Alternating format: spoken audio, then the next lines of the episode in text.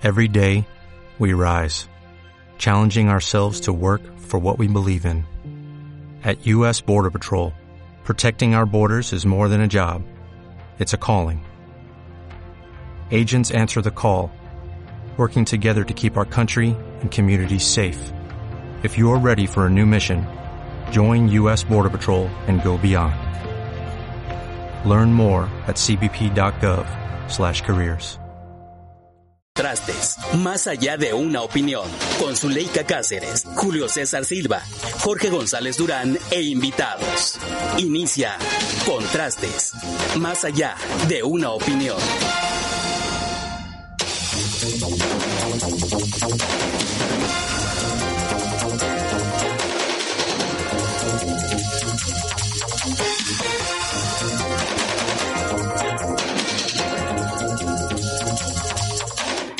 Muy buenos días, ¿qué tal? ¿Cómo les va? ¿Cómo amanecen en este martes, martes eh, 17, ya este, después de un puente, de un descanso, de muchos avisos, de muchas, de muchos mensajes de nuestras autoridades eh, por este tema del COVID-19, el coronavirus.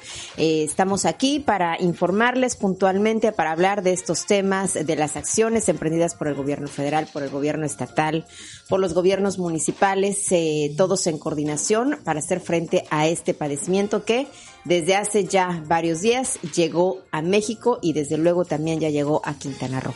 Muy buenos días, Julio César. Buenos Silva, días, ¿cómo te Soledad va? Cáceres. Muy bien, muy bien. Muchas gracias. Buenos días, amigas ¿Cómo te fue de puentazo? Eh, bien, fíjate que me ¿Con las medidas este, preventivas o...? Eh, no, no, no, yo he de, he de confesar que no le hice caso a las medidas Tú preventivas. eres de los mexicanos, y me esos fui así a como el Vive Mérida. Latino, que no haces caso. Me fui- pero yo me fui a, a Mérida por una necesidad médica y este...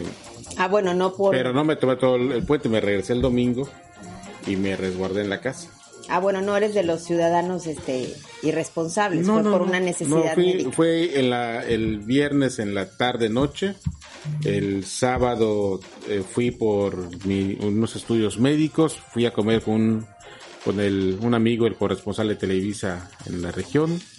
Eh, Bueno, y- estuvo movido tu fin de semana. y después eh, fuimos a dar la vuelta a una plaza, poca gente. Eh, las actividades de fin de semana que se desarrollan en el centro de Mérida estaban suspendidas. Y el domingo después del desayuno nos regresamos. Y ya. Y ya.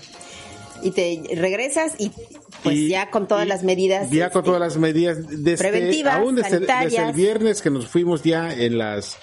En, en donde normalmente hay retenes de la policía yucateca, habían filtros ya de sanidad. Sí.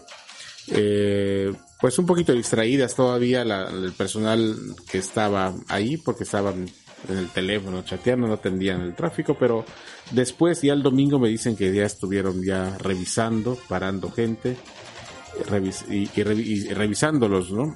Eh, lo que sí noté eh, desde el domingo que regresaba es una disminución muy muy sensible en el tráfico vehicular en la autopista.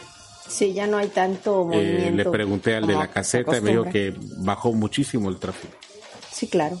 Pues es que además eh, el gobierno de Yucatán, bueno, pues eh, ellos anunciaron desde antier, pues una serie de medidas todavía más drásticas. Eh, tú sabes que el gobierno federal pues había decretado que sería a partir de este viernes cuando eh, ya se suspendían las clases. O sea, se adelantan Se adelantaron a partir de hoy. ellos ellos ya, se o sea, adelantaba. ellos ya no regresa- ya no regresan a las escuelas después del Pero hasta el viernes, pero el gobierno de Yucatán, como en otros estados del país, ellos decretaron que a partir de este martes ya no hay clases. Ya no hay clases, así es. Y entonces- Y ayer circularon videos eh, de la policía de Progreso. Yucatán en progreso, desalojando a la gente, o bueno, eh, invitando a la gente que se saliera de las playas, que no eran vacaciones, eran días para resguardarse en la, en la, en las, Y era muy en la casa.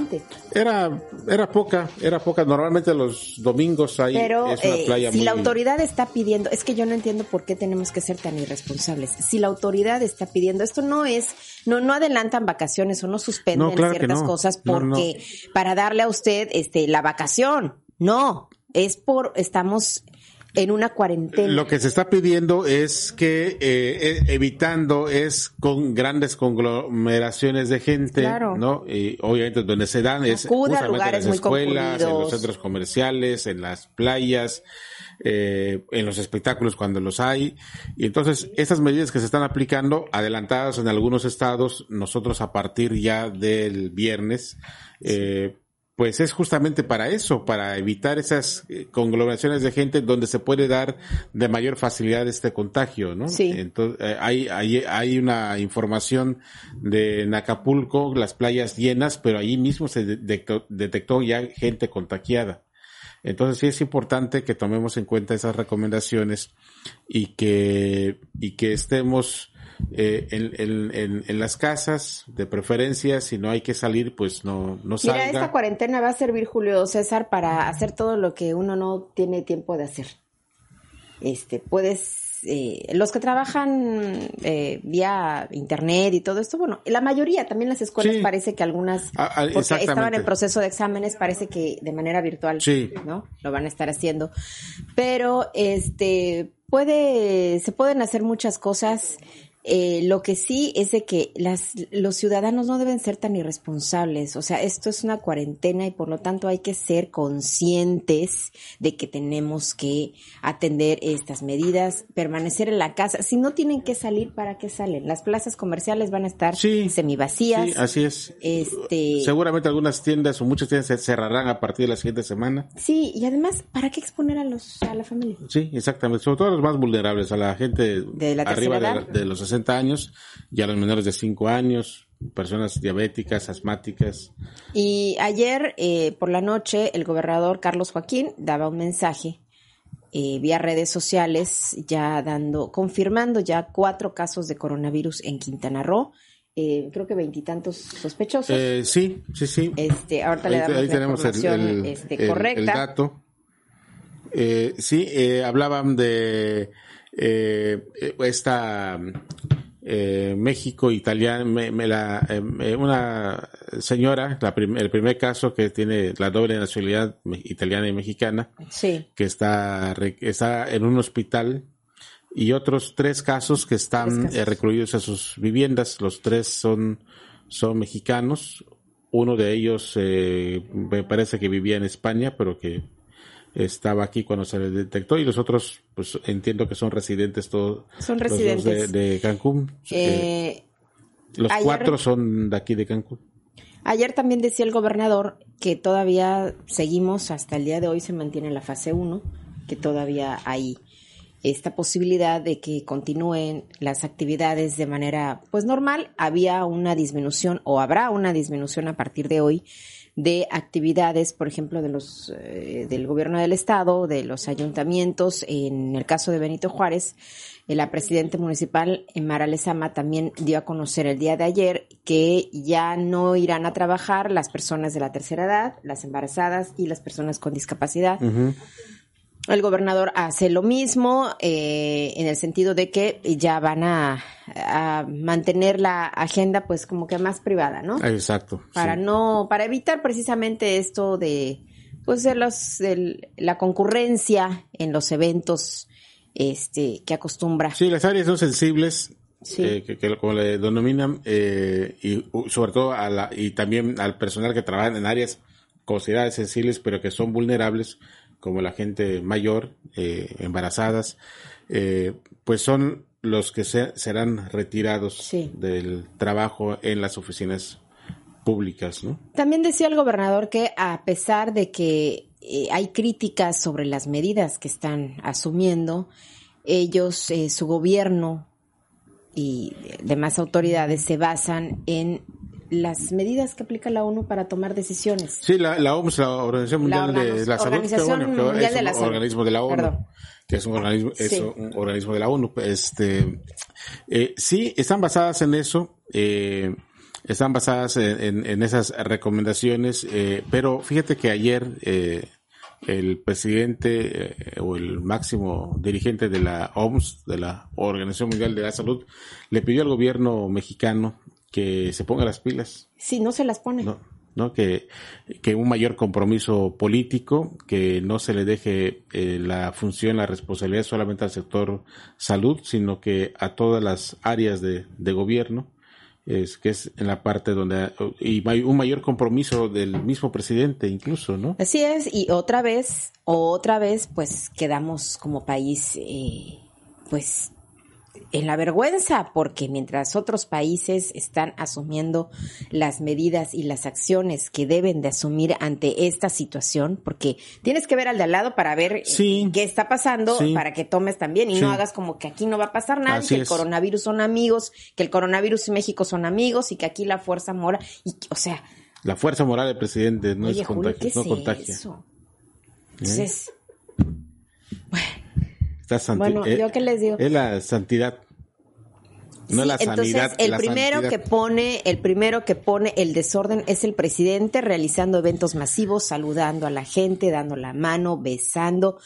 Tú dices, ¿cómo? Entonces, es la gente la que conscientemente decide tomar las medidas que el gobierno no es capaz de de pues emitir. Sí, efectivamente, eh, eh, que sí está emitiendo, es decir, los órganos de, encargados de ello lo están emitiendo a nivel federal, a nivel estatal, a nivel municipal. Lo que, lo que se critique y se ha señalado es justamente la actitud del presidente que va en contra de esas propias recomendaciones, ¿no? Exacto. ¿no? Pero además. Y que busca minimizar el asunto con, con muchos argumentos que pudieran ser válidos, pero que nos, que, pero que no, no, no lo justifican, porque mira, la, la, el argumento eh, es, pudiera ser la no afectación al sector productivo de México, a la economía. Ya está afectada. Y está afectada no, no porque tengamos muchos casos, que son muy limitados respecto a otros países. Eh, ya está afectado porque Europa ya cerró, eh, ya cerró sus fronteras. Ya no hay vuelos desde Europa. Desde hace tres días, los aviones que vienen de Canadá, la, por lo menos las rutas eh, de Cancún a Canadá, a diferentes ciudades de Canadá, vienen prácticamente vacíos. Eh, solamente cubren cubren el compromiso de la ruta porque tienen los compromisos de la gente que ya pasó sus vacaciones aquí y que se tiene que regresar. pero ya, ya vienen prácticamente vacíos. Eh, aerolíneas ya cancelaron vuelos de Sudamérica hacia Cancún. O sea, este, ya está afectada nuestra economía aun cuando no se dicten las eh, disposiciones eh, de restricciones, las restricciones que se han impuesto en otros países. Por eso tienen que hacerlo otros países y nosotros seguimos en la misma. A eso me refería, este, que tienen que tomar otros las medidas y, nosotros no, nuestro gobierno no, sigue ahí. Este, vamos a seguir platicando de esto porque también se llevó a cabo, fue muy criticado. Yo vi varios programas extranjeros en donde se criticaba este evento del Vive Latino, que para mí será un contagio latino. Este, porque hasta la propia gente decía, bueno, sabes que hay una, sí, pero vengo con mi gel y vengo con mi tapabocas y ve. Sí, vamos, vamos a la pausa. La pausa. Vamos a un corte y regresamos con más de Contrastes, más allá de una opinión. Imagínense, llevo años recibiendo golpes. Tengo la piel ya gruesa. Eh, de modo que voy a resistir. Además, el que se aflige, se afloja. ¿Ah? Este, aquí hay que tener cabeza, corazón y carácter, las tres C. Eh, y mucho carácter, mucho aplomo. Entonces, que eh, se convenzan los que estaban acostumbrados a robar, de que ya no hay condiciones, pero que además eh, van a terminar estigmatizados, se hacen daño ellos mismos, le hacen daño a sus familias. Ya no se permite la corrupción. Una segunda pregunta sería, en el tema de la atención al nuevo coronavirus, nos gustaría saber si se está haciendo algún análisis eh, en tenor a la seguridad nacional con expertos en esta materia como el secretario de Defensa. Antes, en la Agenda Nacional de Riesgo se contemplaba el tema de las epidemias y las pandemias como una de las diez amenazas graves a la seguridad nacional en México, sobre todo por las deficiencias que había en el sistema de salud. Bueno, están participando todo el gabinete de seguridad. Les recuerdo que todos los días nos reunimos y ahora este está invitado siempre al gabinete de seguridad el sector salud. Hoy estuvieron eh, exponiendo y eh, participa el secretario de la Defensa, el secretario de Marina, el secretario de Seguridad Pública, todos. Es una acción coordinada. Hoy estuvo el secretario de Relaciones Exteriores, el secretario de Educación Pública, el eh, responsable de la política migratoria, todos. Pero los que están conduciendo son los médicos especialistas. Ellos son los del sector salud los que están apoyando. Pero no sé si eh, quieres que se especifique más.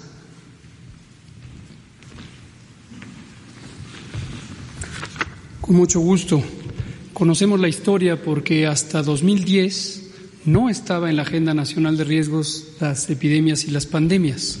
Como resultado de la pandemia de influenza 2009, inició un trabajo de colaboración que perdura hasta nuestros días. Una opinión.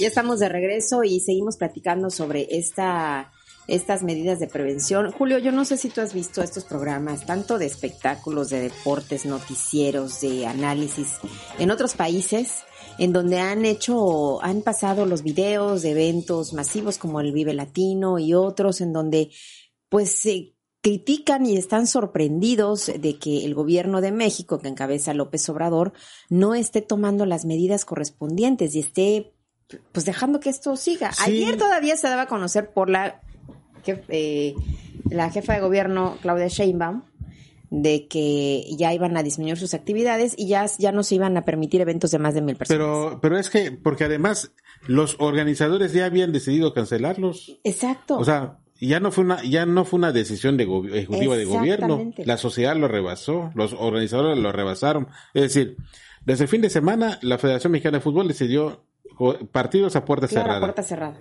¿No? Eh, eh, en, todos los, en todas las categorías. Eh, los eh, conciertos ya cancelados, muchos incluso con, con, cancelados por los propios artistas. Aquí hay, los artistas están cancelando sus giras. Aquí hay dos conciertos programados, supongo que se van a cancelar, la de los Tigres del Norte el próximo mes y Alejandro Fernández también el próximo mes. No, Alejandro Fernández ya creo que ya, anunció varias cancelaciones en la, de la gira. Eh, y también entiendo que el de Mark Anthony, que era estaba programado para el 20 de abril, este para el aniversario de Cancún, eh, también se va a posponer. Sí, es que todos, todos están tomando las decisiones y el gobierno no. Sí, así es. Entonces, eh, eh, somos el hazme reír en otros países, en el mundo. Sí, y ahí está la advertencia de que como país eh, estamos corriendo o se está haciendo lo mismo lo, eh, que, que, se hizo en Italia de no atender oportunamente el asunto, y ahí están las consecuencias que está pasando Italia, ¿no? Tuve estas cifras que daban a conocer el día de ayer, cómo se duplicaron de solo 24 horas teníamos tantos casos y ayer ya tenemos en México 82 casos sí, de, 52 de 52 a 82, 82. 40, y qué, 30 y tantos. Sí. 30 casos más.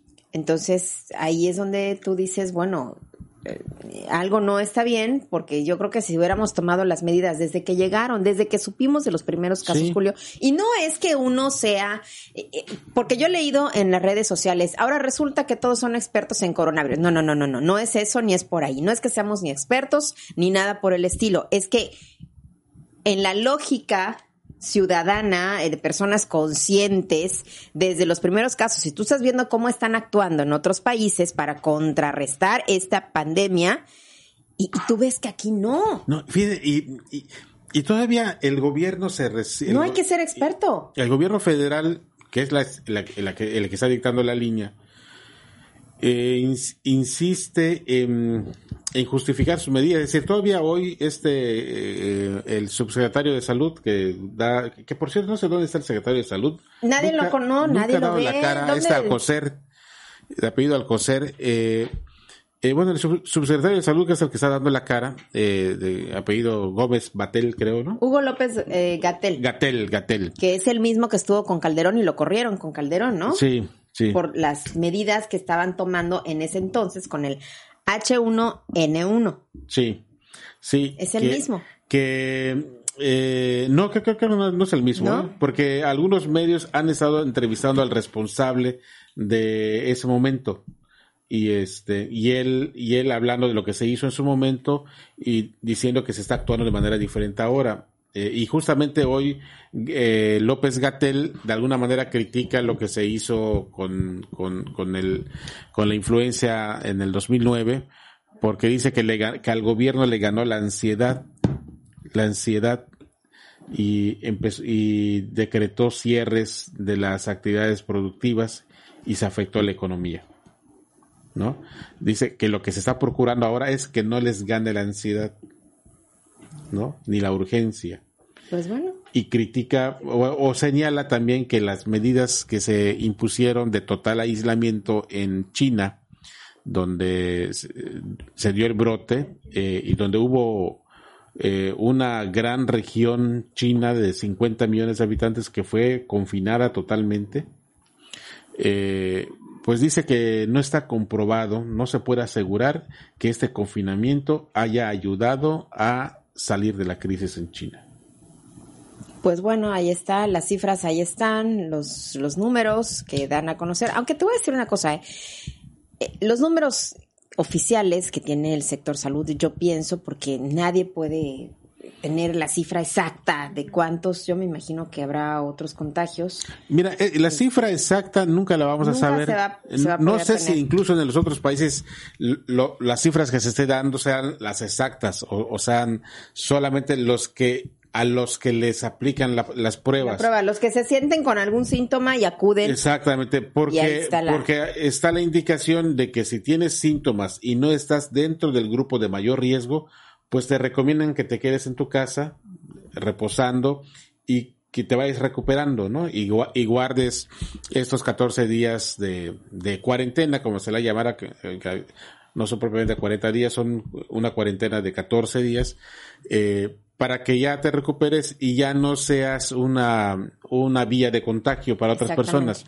Es lo que se recomienda. Entonces la gente, no tú, yo, cualquier otra persona que pudiera sentir esos síntomas, no nos, no estamos dentro del grupo de mayor riesgo, pues nos vamos a quedar en la casa y no vamos a formar parte de la estadística, Claro. ¿no? En, en Italia ya son, eh, leía yo una información el día de ayer que ya son 2.000 muertes Sí. en Italia por este tema del coronavirus. Eh, También leía y escuchaba las diferentes eh, entrevistas de especialistas, epidemiólogos, el propio del gobierno federal, que decía que en los niños incluso es casi, casi no lo perciben. Ujú. ¿Por qué? No había una explicación eh, exacta del por qué, pero en los niños es prácticamente no, no, no se percibe esta, esta enfermedad. Sí, así, así es. No lo sienten, pues. Sí, eh, eh, es lo que dice, que muchas personas sentirán alguna ligera molestia, pero no lo desarrollarán plenamente, y otros adquirirán el virus, pero no desarrollarán la enfermedad Sí, y que ya quedan inmunes. quedan inmunes, exactamente. Pues yo no sé cómo le caiga a cada persona. Los que están en riesgo son los de la tercera edad.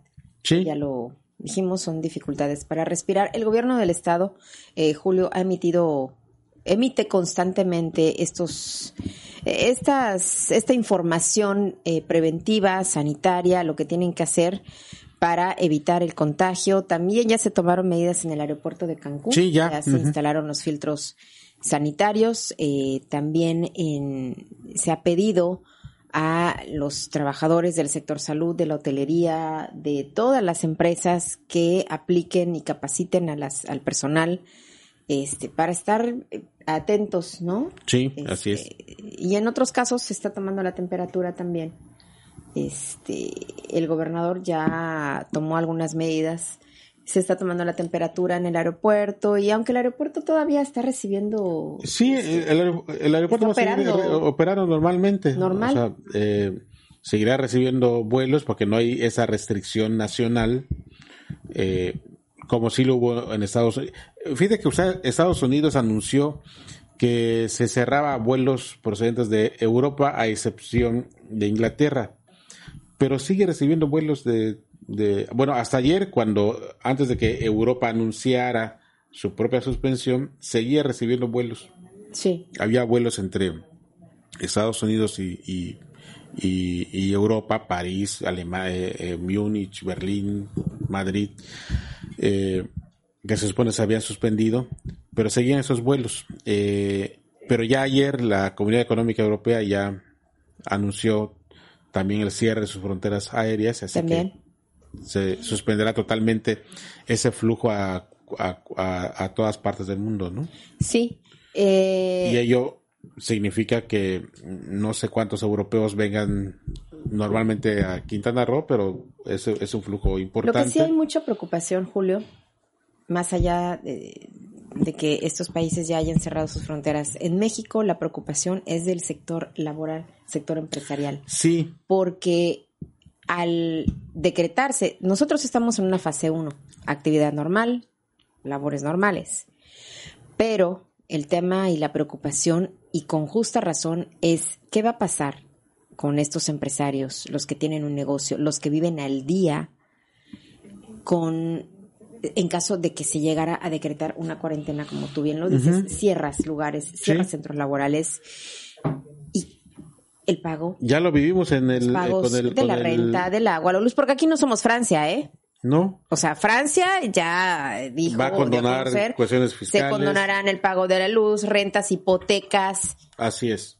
Y aquí la gente está esperando que Yo el, el presi- el el presidente presi- haga hay- algo O similar. sea, obviamente es, eh, hay que atender la cuestión eh, la cuestión sanitaria que está en este momento, pero a- paralelamente tiene que haber Tiene un que haber una planteamiento, una estrategia.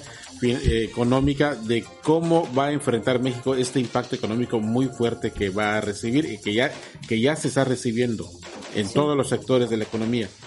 Y países como Italia acaban de anunciar un paquete de 25 mil millones de pesos para enfrentar las consecuencias, así le dicen, las consecuencias económicas y sociales del coronavirus. Vamos a la pausa, Julio, regresamos. Justamente vamos a ver si contactamos a una ciudadana que ya eh, hizo, ya redactó una propuesta para eh, tomar en cuenta todo el sector empresarial que vive al día y que está pensando hoy cómo va a resolver su situación. Vamos a la pausa, regresamos. territorios. Vamos a un corte y regresamos con más de Contrastes, más allá de una opinión. Tal vez, este, perdón, este, Cárdenas. Cárdenas tal vez tuvo un- unos destellos más o menos, pero no.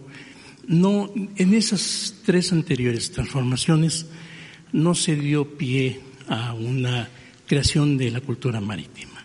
Se acaba de aprobar el Congreso eh, canadiense, acaba de aprobar el, el tratado, el TEMEC. En ese tratado no mencionan para nada, no hubo negociaciones, no hubo quien defendiera ni la Marina Mercante. La Marina Mercante abarca puertos y abarca otras, otras cosas. Tan es así que ahora también en las medidas que está tomando su gobierno respecto a la epidemia, a la pandemia, está también un poco alejado de la observación que debe haber en los puertos respecto a este control. No hay control sanitario normal.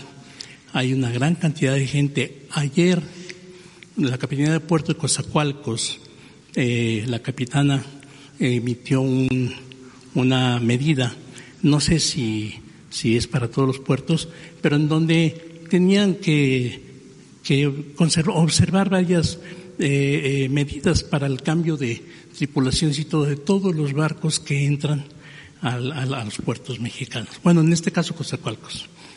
Eh, ¿Qué otra cosa puedo mencionar al respecto?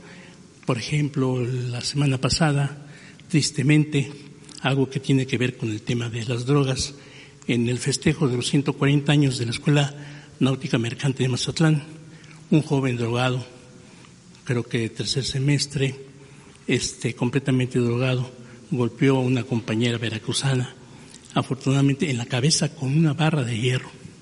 Afortunadamente la, la muchacha tenía las manos en la cabeza y solamente le rompió los dedos.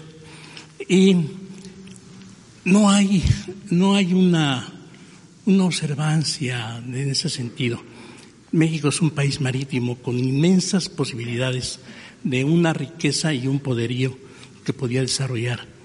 Yo le, con toda, con todo respeto a lo que usted tiene en su, en su Plan Nacional de Desarrollo, no viene nada de la Marina Mercante.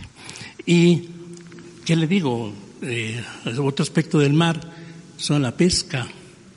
hay pescadores en Nayarit, en Acapulco, que no pueden pasar a, salir a pescar porque las playas son eh, propiedad de los eh, hoteles o de empresarios que generalmente no son mexicanos, lamentablemente. Baja California Sur, que es el estado que tiene más litoral, Escuchando contrastes, más allá de una opinión. Ya estamos de regreso. Eh, auditorio, Julio, fíjate que hace unos momentos comentábamos de esta preocupación que hay en el sector empresarial, en todos los que tienen pues un negocio que están preocupados, cómo lo van a hacer, van a cerrar, van a, cómo van a hacer frente a todos estos gastos, estos pagos, eh, y es válido, es válido este, que el gobierno les dé una respuesta, pero fíjate que ya surgió una iniciativa una, una propuesta de parte de una ciudadana eh, que muchos cancunenses ya la conocemos. Ella es Lorena Romo, empresaria. Estuvo también cuando aquel entonces el Consejo Municipal aquí en Cancún, eh, allá en el ayuntamiento. Lorena, muy buenos días. ¿Cómo estás? Bien, gracias. Muy bien, gracias. Saludos a todos. Eh, Lore, me acompaña Julio César Silva aquí en este programa, compañero periodista. Y bueno, preguntarte cuál es el objetivo, qué fue lo que tú enviaste, a quién ya lo presentaste. Coméntanos un poco de tu propuesta. Sí, mira, como bien comentas, creo que hay una preocupación generalizada en, en el ramo empresarial acerca de cómo vamos a hacer frente ante la situación que estamos viendo, que están viviendo ya otros países, que probablemente nosotros vivamos lo mismo en nuestro país, o sea, no es no es un tema que podamos decir que a nosotros no nos va a tocar porque somos mexicanos, ¿no? sino que ya es algo que se está replicando. Entonces, muchos de los empresarios están preocupados, sí, por el tema de salud, pero también por el tema de qué es lo que viene. ¿Por qué surge esta iniciativa o, de dónde de, dónde surge? Es que, como bien comentas, yo he vivido en Cancún toda mi vida y este y en Cancún tenemos una cultura de prevención para desastres naturales bien fuerte y bien importante. Y yo creo que a nivel nacional también, cuando se han dado terremotos en la Ciudad de México, cuando ha habido deslaves, cuando ha habido derrumbes y demás, eh, los mexicanos somos bien unidos ante un desastre natural. Y entonces el primer planteamiento que, que, que hice en la propuesta ciudadana es los antecedentes. Primero, identificar a este virus como un desastre natural. O sea, ¿qué es un desastre natural? Algo que no puedes evitar, que, surge en la naturaleza y que viene acompañado de pérdidas materiales y pérdidas humanas. Entonces, perfectamente bien está soportado que un virus de esta naturaleza pudiera catalogarse también como un desastre natural que no podemos prevenir. Segundo, reconocer también la actualidad o la realidad en México de, de no importa si eres trabajador o eres empresario, todos los mexicanos eh, o la mayoría de los mexicanos vivimos al día. O sea, no no tenemos un fondo de ahorro, no tenemos este eh, unos seguros que nos paguen, un fideicomiso. O sea, el, grueso de la población, tanto empresarial como laboral, vive al día. O sea, yo lo veo todos los días con mis compañeros empresarios y con mis amigos. Eh, tenemos dificultad de por sí para llegar a la quincena y pagar la nómina de nuestros trabajadores y también los trabajadores estamos esperando a que caiga el pago de la nómina para poder ir al súper, para pagar nuestra hipoteca, para pagar colegiaturas. O sea, la realidad del mexicano es que vivimos al día. Entonces, actualmente las leyes están conformadas de tal manera que aunque sí hay apoyo, sí hay fondo para una contingencia de salud, esos fondos normalmente se destinan para atender la contingencia de salud, o sea, para equipo médico, camas, adecuaciones, etcétera.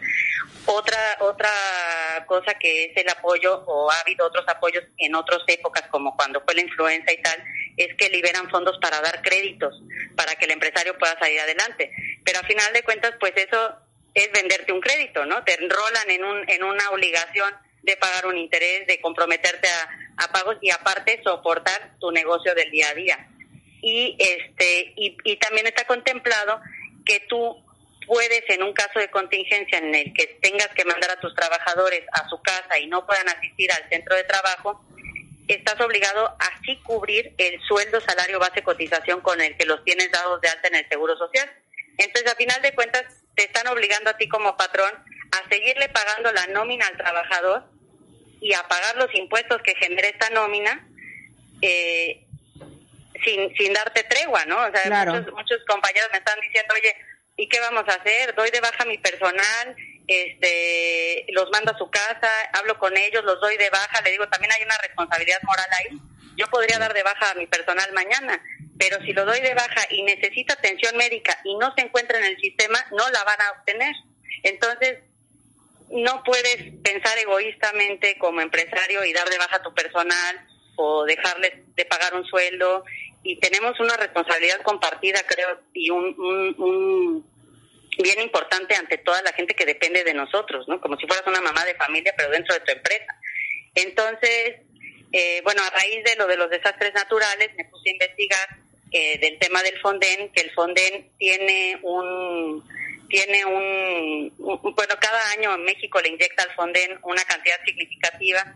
Estaba leyendo en la misma página del Fonden que son aproximadamente 240 millones de dólares al año que le inyecta el país al fideicomiso para fondos de desastres naturales.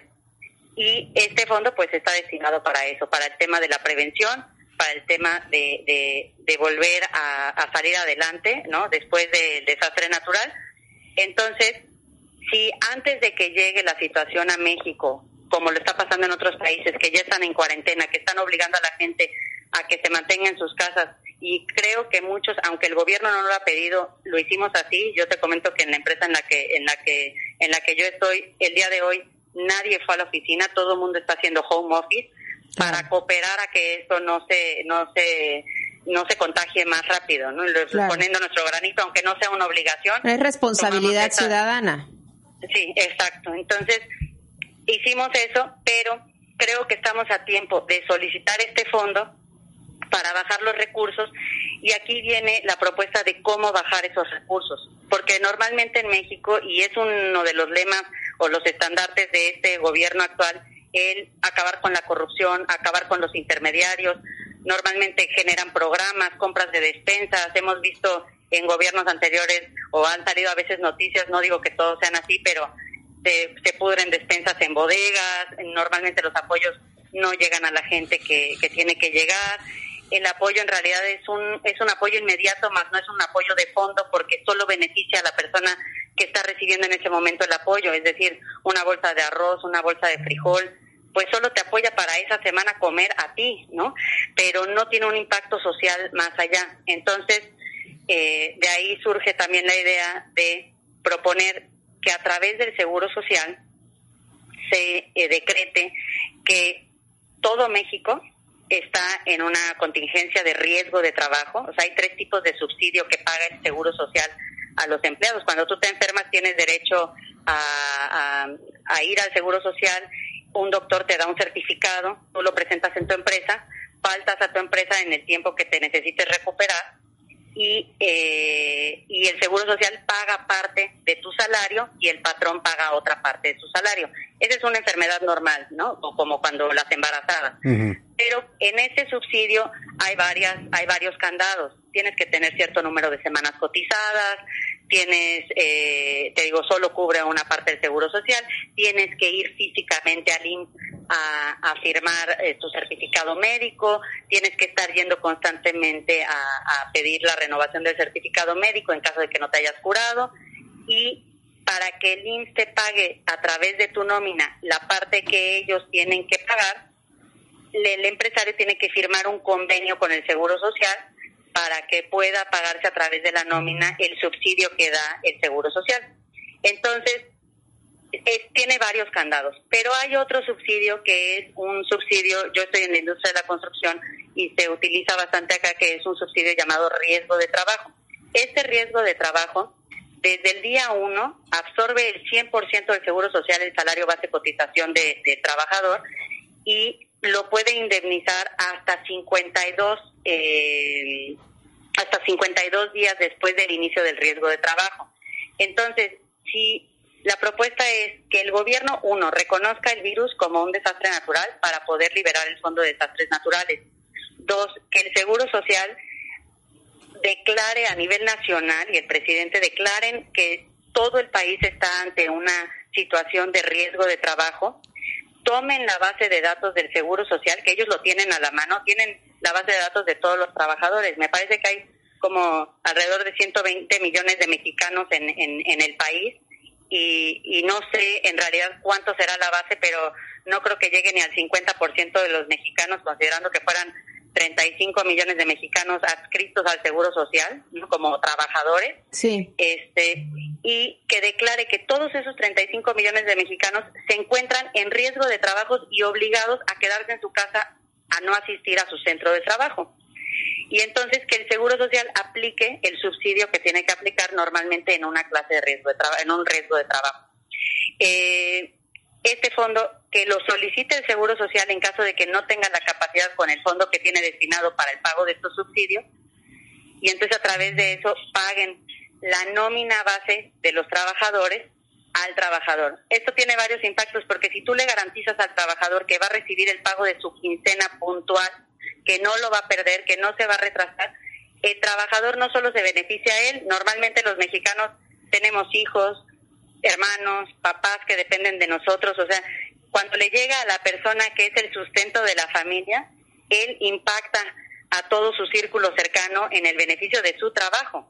Entonces, eso es, es no nada más cubrir el sueldo de los trabajadores, sino evitar que se frene la economía del país, garantizando que todos los mexicanos reciban su sueldo puntual el día de la quincena, no importa si estás yendo a trabajar o no, no importa si tu patrón tiene el dinero o no tiene el dinero para pagar eh, o no. O sea, si, si garantizamos que va a estar garantizado. van a recibir su sueldo, todo el mundo va a estar tranquilo, todo el mundo se va a quedar en casa, como es la sugerencia a nivel internacional. Ahorita muchos dicen, es que yo no me puedo quedar en casa porque no puedo faltar a mi trabajo. Claro. ¿Por qué? Porque me descuentan el día, porque no vendo la quesadilla, porque no vendo... Entonces, si, si agarran esta base, mínimo vas a beneficiar a todo el mercado formal que tenemos en México, que sí se encuentra registrado en el sistema, y yo creo que eso haría una gran diferencia. Aunque bien muchos me comentaban, sí, pero esto solo va a beneficiar a la gente que está de alta en el Seguro Social, pues creo que también va a cooperar para lo que también está impulsando. Para que se tomen otras medidas, ¿no? Que, el gobierno está invitando a que la gente se vuelva formal, a que te inscribas en el Seguro Social y esto sería una gran muestra de del gran beneficio y cómo te responde el gobierno cuando tú como empresario cumples con esa con esa formalidad, con, con esa obligación que tenemos como mexicanos de, de adherirte al padrón de patrones de México, adherir, inscribir a tus trabajadores con su salario base, cotización y el salario profesional que les corresponde. Entonces, creo que eso sería una gran eh, muestra del beneficio tan grande del pago de los impuestos que realmente hacemos, ¿no? Que mucha gente luego dice, oye, pues ¿para qué pago impuestos si no se nota en las calles, si no se nota en los hospitales, si no se nota... No, pues aquí el gobierno te está respondiendo. Y eh, Lorena, Eh, vamos a, eh, mira, tenemos que hacer una pausa, pero si nos esperas tantito para continuar con este tema, para seguir platicando contigo, por favor. Sí. Vamos a la pausa y regresamos.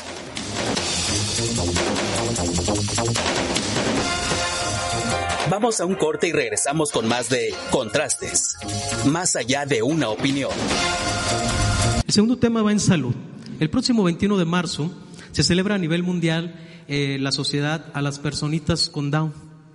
Eh, la forma de socializar, de, de hacerlos incluyentes es portar ese día calcetines disparejos. También el próximo 2 de abril, nuestras personas con autismo. Ese día se celebra con una nariz azul. Presidente, la pregunta, ¿qué está haciendo su gobierno para incluirlos en el tema laboral a estos dos grandes sectores? Y en, el área de salud, ¿cómo, si nos pudieran emitir en las próximas semanas un informe, cuál es el estado de salud de estos dos sectores importantes de personas con capacidades diferentes, pero sobre todo, no solo el de ellos, su núcleo, el núcleo cuidador, que en la mayoría de los casos son los padres o hermanos, cómo presentan el estrés en el que viven los papás de estos, de estas personas.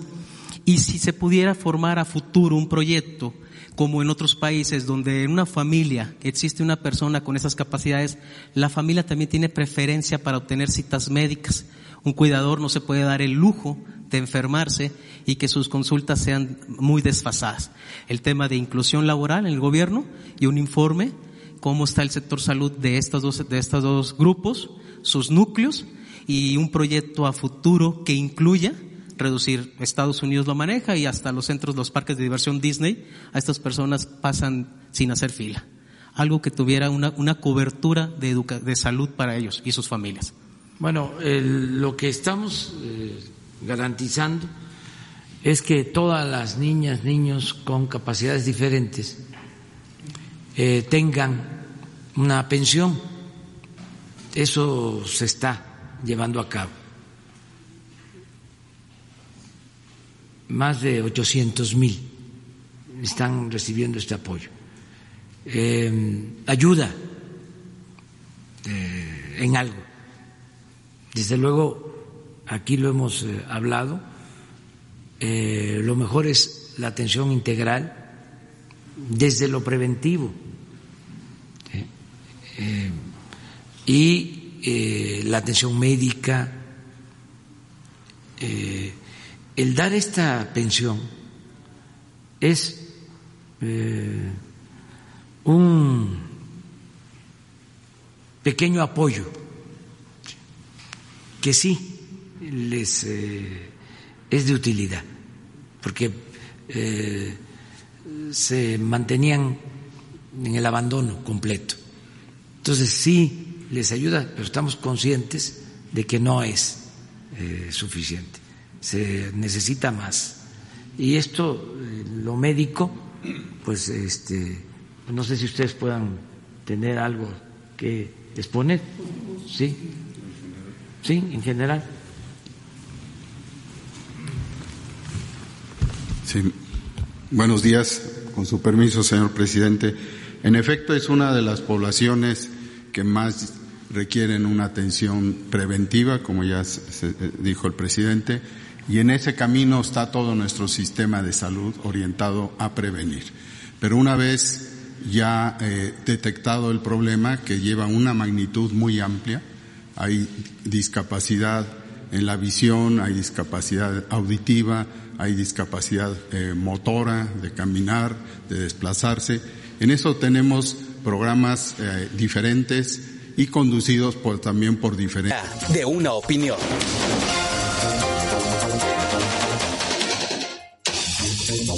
Ya estamos de regreso, estamos platicando con Lorena Romo, ella es empresaria, eh, preocupada también por esta situación de la emergencia del coronavirus, eh, porque los empresarios tienen que ver cómo van a hacer frente y bueno, piden ahora el gobierno del, el Sí. apoyo del gobierno federal. Eh, Lorena, eh, eh, ¿qué, qué expectativas tienes tú como empresaria, como promotora de esta medida de que les se les va a tomar en cuenta? Lo digo porque ayer, por ejemplo, en la conferencia de prensa de ayer del, del presidente Andrés Manuel López Obrador, le preguntaron justamente el tema a propósito de los incentivos que algunos gobiernos de otros países están dando a su sector productivo. Le preguntan si su gobierno también está planeando eh, enfrentar de alguna manera la, el, contratiempo económico que habría. Y, él dijo que, que no, que no está pensando en ninguna cuestión de apoyo fiscal. Dice que el mejor apoyo que se le puede dar al sector productivo en esos momentos es eh, la reducción o la disminución en el precio de la gasolina que se está registrando. Esa fue su respuesta. Sí, pues a final de cuentas me parece que de parte del Ejecutivo, del señor presidente, no estamos teniendo un, respuestas claras que nos den certidumbre a, todos.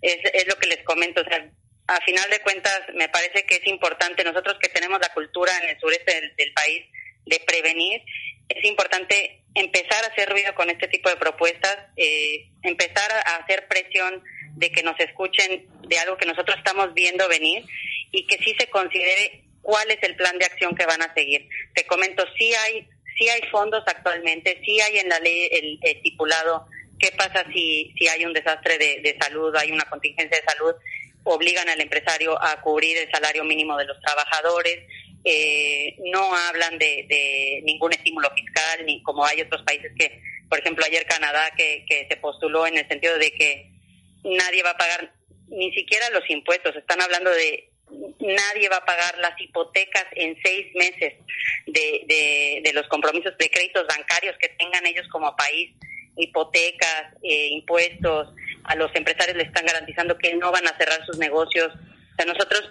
por experiencia propia sabemos que cuando viene una situación así, cuando nos tocó eh, Vilma y después nos tocó la influenza, que fue como un golpe tras otro, hubo muchos medianos y pequeños empresarios que nos vimos obligados a cerrar. En ese entonces yo tenía un restaurante en la zona hotelera y, y, recuerdo perfecto que, que las aseguradoras tardaron más de tres meses en bajar o liberar los recursos del equipo que teníamos asegurado para poder montar otra vez nuestros negocios. Y muchos cuando ya llegó ese ese recurso que nosotros estábamos pagando a través de una aseguradora privada ya era muy tarde. Ya habíamos cerrado ya los empleados ya se habían ido no teníamos para pagar la nómina. Y, y por eso es importante reconocer este antecedente de que México vive al día o sea, si tú utilizas los estímulos que hay ahorita de, de permitirle al patrón nada más pagar el salario mínimo, ¿de dónde va a sacar el patrón para pagar el salario mínimo? La pregunta que nos estamos haciendo todos es, eh, si yo no vendo en mi negocio, ¿cómo le voy a pagar la nómina? Aparte de la nómina, nosotros como empresarios tenemos que pagar los impuestos que generan esa nómina, que normalmente van hasta un 35, 40% del valor de tu nómina. Entonces, si tú pagas 100 pesos de sueldo, no pagas 100 pesos, en realidad te cuestan los 100 pesos que le das al trabajador y te cuestan 40 pesos que le das al gobierno de los impuestos que genera el Seguro Social. Que, como te repito, podría ser esto un parteaguas para lanzar un mensaje del beneficio tan grande que tienen eh, el padrón de empresarios que hay en México al cumplir con su obligación y tener registrado su empresa ante el Seguro Social, tener dados de alta a sus trabajadores en el Seguro Social, que realmente veamos que el Seguro Social como, como institución pública eh, tiene la talla para cubrirte en un, en un caso de emergencia como esta. Y es 100% preventivo. O sea, si nosotros ahorita liberamos este fondo, me, me parece que, que hay alrededor de 19 millones de mexicanos registrados en el Seguro Social como trabajadores. La página lo actualiza cada mes del Seguro Social. En el Fondo Nacional de Desastres hay más de 4 mil millones de pesos si el gobierno se comprometiera mínimo a pagar el salario mínimo que del país a todos los trabajadores que están registrados en el Seguro Social, alcanzaría para pagar la nómina de 10 meses de todo México. Sí. Oye, Lore, y una cosa, ¿has buscado el apoyo del sector, eh, por ejemplo, de los empresarios del, de la Coparmex, los eh, hoteleros, coordinador el, el, día de ayer, este, después de que lancé este, esta iniciativa, eh, un grupo de empresarios que, por ejemplo, está afiliado al tema del IPADE y hizo, hizo mención, lo están analizando, mm, les gustó la propuesta, eh, me comentaron que nadie nunca lo había abordado de esta manera. Eh, también ayer Coparmex, un integrante de Coparmex me pidió el documento para él compartirlo ante la mesa directiva. Eh, una diputada federal de Cancún, que es Pati de la Peña por el Partido Verde, ella lo escaló al, al coordinador de, de, este partido que es Arturo Escobar en el, en el Congreso de la Unión. Eh, Morena, ellos lo están compartiendo también con Morena. Me dijeron que lo iban a analizar el día de hoy. El día de hoy eh, me voy a comunicar con la suplente de, de la presidenta de la mesa directiva del Senado. Ella, ella va a analizar también la propuesta y va a ver si la puede escalar a, las comisiones y a, y a la mesa directiva del Senado para que hagan, hagan hagan el análisis de si es factible o no es factible. Eh, también estuve en contacto ayer con la asesora jurídica de, del PRI a nivel nacional del Congreso, de, de, la Unión.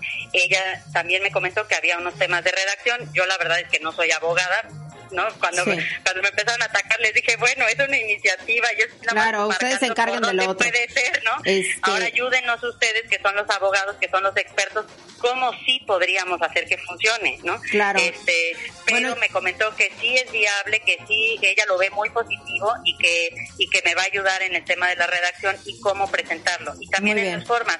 Me comentaba que, que nosotros como ciudadanos, cuando se hace una carta, una petición, sí podemos escalar al Poder Legislativo propuestas que, que, se escuchen como si fuera parte de, del Congreso, ¿no? Como si fuera una, una propuesta de los diputados. Entonces, eh, también varios medios de comunicación han estado replicando la propuesta y creo que, que pues no tenemos nada que perder. O sea, a final de cuentas, todos estamos en, en, esto, todos estamos en la incertidumbre, no sabemos si, si, si vamos cinco días, si vamos diez días atrasados de lo que están viviendo en otros países, no sabemos cómo se va a dar, entonces pero este es un parteaguas de lo que podemos presentar, es una propuesta que creo que nadie había propuesto algo de cómo bajar los recursos, de cómo ayudar a la gente, es una propuesta que es preventiva al 100%, o sea, hay que poner en una balanza cuánto como gobierno te vas a gastar si llegas al extremo de Italia en camas, en atención médica, en esto, a cuánto vas a gastar en pagarle a los empleados para que se queden en su casa adentro y que se contenga la enfermedad. O sea, que no que no salga a la calle y se estén contagiando todos por la necesidad de salir a buscar el sustento del día a día. Muy bien, Lore. Esta es pues, la propuesta. Muchísimas muchas gracias. por compartirnos esta propuesta y estaremos este, atentos a lo que surja en torno a ella. Ojalá que haya pues eh, resonancia y respuesta también del gobierno federal. Gracias, buen día. Gracias a ustedes. Gracias, hasta luego. Y, también ya, nos vamos también. Ya nos vamos. Gracias, Julio. Gracias, nos vemos mañana.